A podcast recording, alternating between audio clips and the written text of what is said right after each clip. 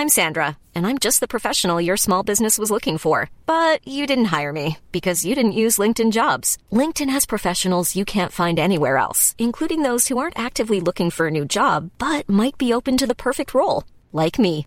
In a given month, over 70% of LinkedIn users don't visit other leading job sites. So if you're not looking on LinkedIn, you'll miss out on great candidates like Sandra. Start hiring professionals like a professional. Post your free job on linkedin.com/people today.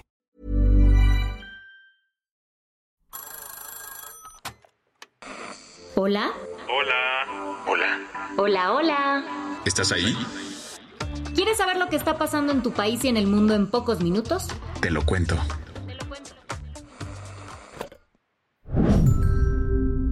Hoy es miércoles 13 de septiembre de 2023 y estas son las principales noticias del día. Te lo cuento. Kim Jong-un viajó a Rusia para reunirse con Vladimir Putin y negociar una importante colab militar.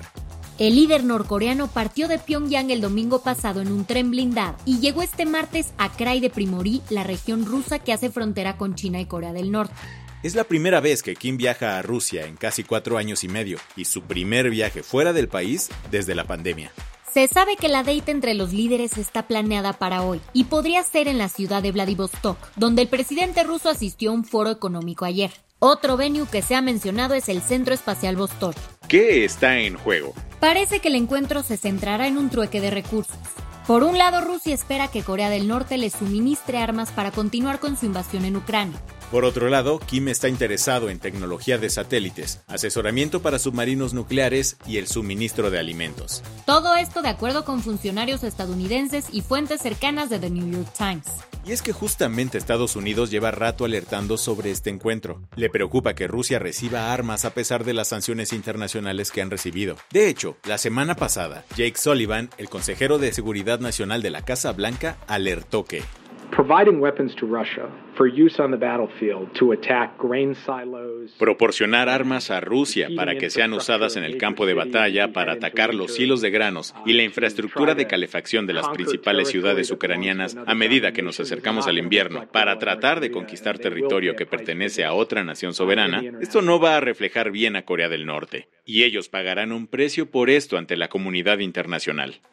Un día después, durante una entrevista, la vicepresidenta estadounidense Kamala Harris dijo, Creo que no es aconsejable que haya colaboración entre Rusia y Corea del Norte. Hasta ahora el Kremlin ha mantenido un perfil bajo sobre los detalles del encuentro, pero el medio ruso RBK publicó que el ministro de Defensa de Putin se reunirá con la delegación norcoreana el 16 de septiembre para afinar los detalles del acuerdo al que lleguen los líderes. Esta visita sin duda podría marcar el inicio de una nueva era de cooperación entre los dos países y también un giro de tuerca en la guerra en Ucrania. ¿Qué más hay? Joe Biden podría convertirse en el cuarto presidente de Estados Unidos en recibir un impeachment. ¿Y eso? El presidente de la Cámara de Representantes, Kevin McCarthy, anunció ayer en una conferencia de prensa lo siguiente. Hoy estoy ordenando a nuestros comités de la Cámara de Representantes que abran una investigación formal de juicio político contra el presidente Joe Biden. Básicamente la investigación busca evidenciar si el presidente se benefició o no de los negocios de su hijo Hunter Biden en el extranjero. ¿De qué negocios hablamos? Cuando Biden era vicepresidente en el gobierno de Obama, su hijo ganó millones de dólares por hacer negocios con varias empresas. Como Burisma, una compañía de energía ucraniana, y CEFC, una firma de capital privado de China. ¿Y cuál es la relación con Biden? McCarthy señaló que el presidente cometió actos ilícitos. Específicamente dijo que estas son acusaciones de abuso de poder, obstrucción y corrupción.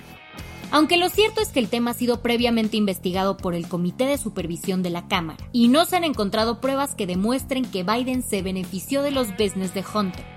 Sea como sea, si el impeachment procede, Biden sería el cuarto presidente estadounidense en recibir uno, sumándose a Donald Trump, Bill Clinton y Andrew Johnson. Las que tienes que saber. Como el perro de las dos tortas se quedó Ricardo Monreal. El senador con licencia y exaspirante presidencial de Morena anunció que se bajará de la contienda por la jefatura de gobierno de la CDMX.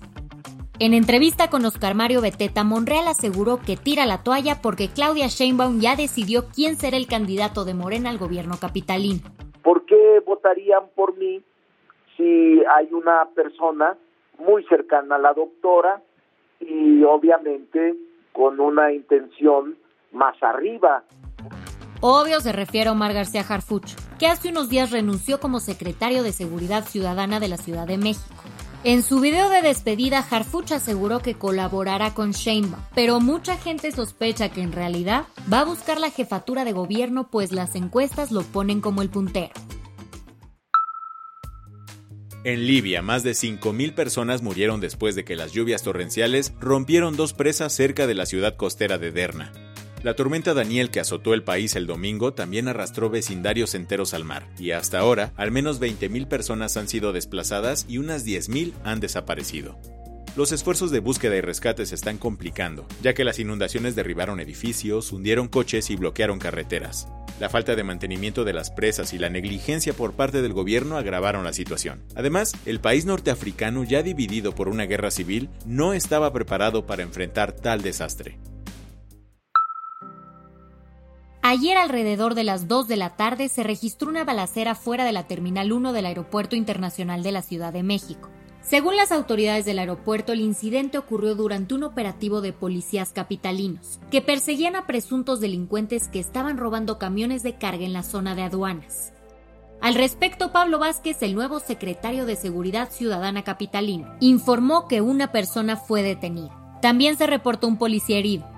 El aeropuerto informó que ningún pasajero estuvo en riesgo durante el incidente, aunque el susto no lo quita nadie. Tim Cook, el CEO de Apple, presentó el nuevo iPhone 15 ayer. Esta nueva generación de smartphones dijo adiós al puerto Lightning y hola a la entrada USB-C. También viene con un chip A16 Bionic. Además cuenta con una cámara de 48 megapíxeles y una batería que durará todo el día, supuestamente. Si lo quieres tener, ve ahorrando porque el modelo base arranca en 799 dólares, mientras que el costo de la versión Pro es de 999. En el Apple Event de ayer también se lanzaron nuevos Apple Watch y AirPods. La del vaso medio lleno. Frente a los devastadores terremotos que han sacudido al mundo últimamente, un grupo de investigadores de la Universidad Politécnica de Madrid patentó un disipador de energía que ayuda a proteger edificios. Este artefacto es capaz de absorber la energía del movimiento del suelo, logrando que se disminuyan las vibraciones en los cimientos de las construcciones. Además, esta herramienta es eficaz ante sismos de distinta intensidad.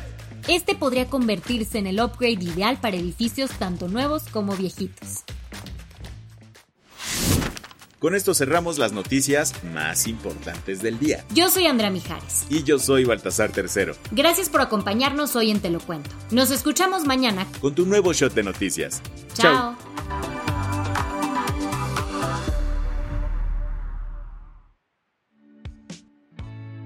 El guion de este episodio estuvo a cargo de Aisha Yanavi y Lucía Corona. Paula Gándara es la editora del guion y la dirección editorial es de Sebastián Ermenger. Gelúe Santillán es la directora creativa y el diseño de sonido está a cargo de Alfredo Cruz. ¿Quieres estar al día? Nos encuentras como arroba te lo cuento en Instagram, TikTok, Snapchat y Twitter. Hey folks, I'm Mark Marin from the WTF podcast and this episode is brought to you by Kleenex Ultra Soft Tissues your ally to help tackle your allergy symptoms this season. I love the change of seasons, but nobody loves pollen and all those other things floating in the air that make you sneeze during this nice weather. Kleenex Ultra Soft Tissues are hypoallergenic and allergist approved. So fight back against watery eyes and runny noses without worrying about irritating your skin. For this allergy season, grab Kleenex and face allergies head on.